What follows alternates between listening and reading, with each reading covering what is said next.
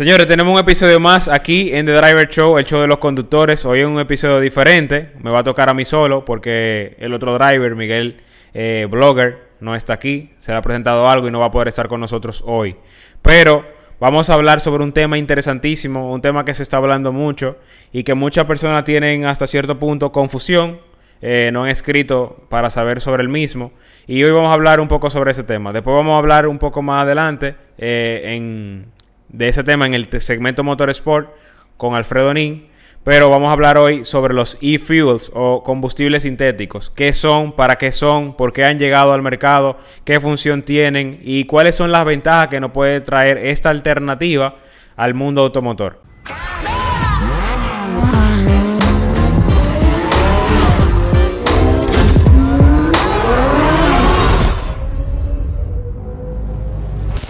Entonces vamos, empecemos eh, hablando sobre qué son los e-fuels. Los e-fuels son combustibles sintéticos, como lo dice eh, su nombre. Son combustibles que están hechos a base de diferentes fórmulas, de las cuales no está directamente atado a un proceso de combustible fósil.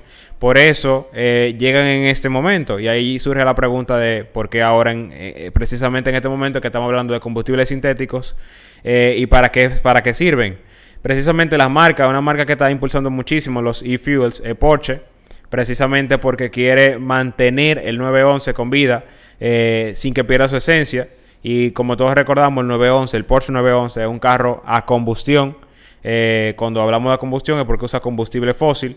Pero la marca podría prepararlo en un futuro para que use combustible sintético, lo cual le permitiría, le permitiría a la marca eh, lograr mantener el, modelo, mantener el proyecto, mantener el carro vivo sin que contamine, porque ahora mismo lo más eh, que va en contra de la fabricación de un vehículo es el tema de los, el tema de, los contaminantes, de las emisiones eh, y demás. Entonces, podría sonar un poco parecido a lo que son los aceites sintéticos y para, para entrar un poco en ese contexto de lo que son los aceites sintéticos, podríamos pensar que un aceite normal, eh, monogrado, como lo que se usaban anteriormente, eran ya perfectos para un motor, pero se fue descubriendo con el tiempo y la tecnología que un aceite sintético te, podía, te podría brindar mejores cualidades a un motor, eh, incluso eh, brindarle la dualidad a un motor de que funcione en diferentes ambientes en una manera óptima. Entonces eso vienen a ser precisamente los e-fuels, pero con los combustibles.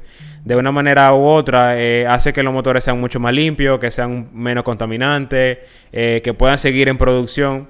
Al punto tal que eso es lo que le decía al principio. Vamos a tener un segmento con Alfredo, Alfredo Nin, hablando cómo impactaría los e-fuels eh, en el ambiente de competición. Y le adelanto un poco, tal vez con los e-fuels, pienso yo, y siempre lo dije desde el principio, que podrían volver los motores a Fórmula 1, los motores grandes, motores V8 y V10. ¿Por qué? Porque esos motores migraron de la Fórmula 1, o más bien tuvieron que ser descartados de la Fórmula 1, porque eran motores muy contaminantes.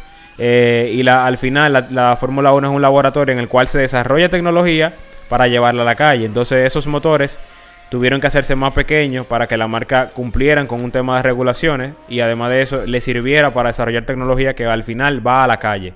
Entonces, por eso vemos motores pequeños en Fórmula 1. Pero eso lo vamos a hablar más con Alfredo. Entonces, entrando con el tema de, cuáles son las ventajas, así como le mencionaba ahorita, eh, le permitiría a muchas marcas eh, que tienen modelos muy eh, icónicos, o más bien que, que, ya todos los reconocemos como vehículos que no quisiéramos que desaparezcan del mercado nunca, porque han marcado una, historia, han marcado eh, emociones y, además de esos sentimientos, como en el caso de muchos deportivos, nos gustaría que sigan permaneciendo y los e-fuels entonces abren esa puerta a ese tipo de vehículo porque le sería básicamente un vehículo a combustión que no contamina. Y que mejor que eso, tendríamos un vehículo que suene, tendríamos un vehículo que seguirá siendo emocionante, un vehículo que tire fuego, un vehículo que, que tenga todas las emociones de un vehículo a combustión pero sin contaminantes.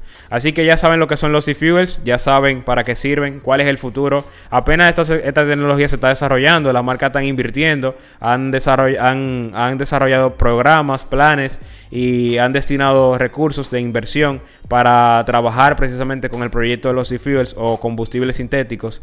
Así que vamos a ir poco a poco mientras vaya saliendo temas, tecnología sobre, sobre el mismo tema, vamos a hablar sobre ello. Así que no quiero que se dejen de perder eh, The Driver Show. Así que aquí abajo, por ahí, hay un botón que dice subscribe o suscríbete. Dale, dale a la campanita para que te mantenga en contacto con nosotros. Y muy importante, Síguenos en todas las plataformas de podcast que estamos en Spotify, Apple Podcast, Google Podcast y todas las demás para que nos mantengamos en contacto. Recuérdense que esta es eh, el show de los conductores de Driver Show. Nos vemos en el próximo episodio.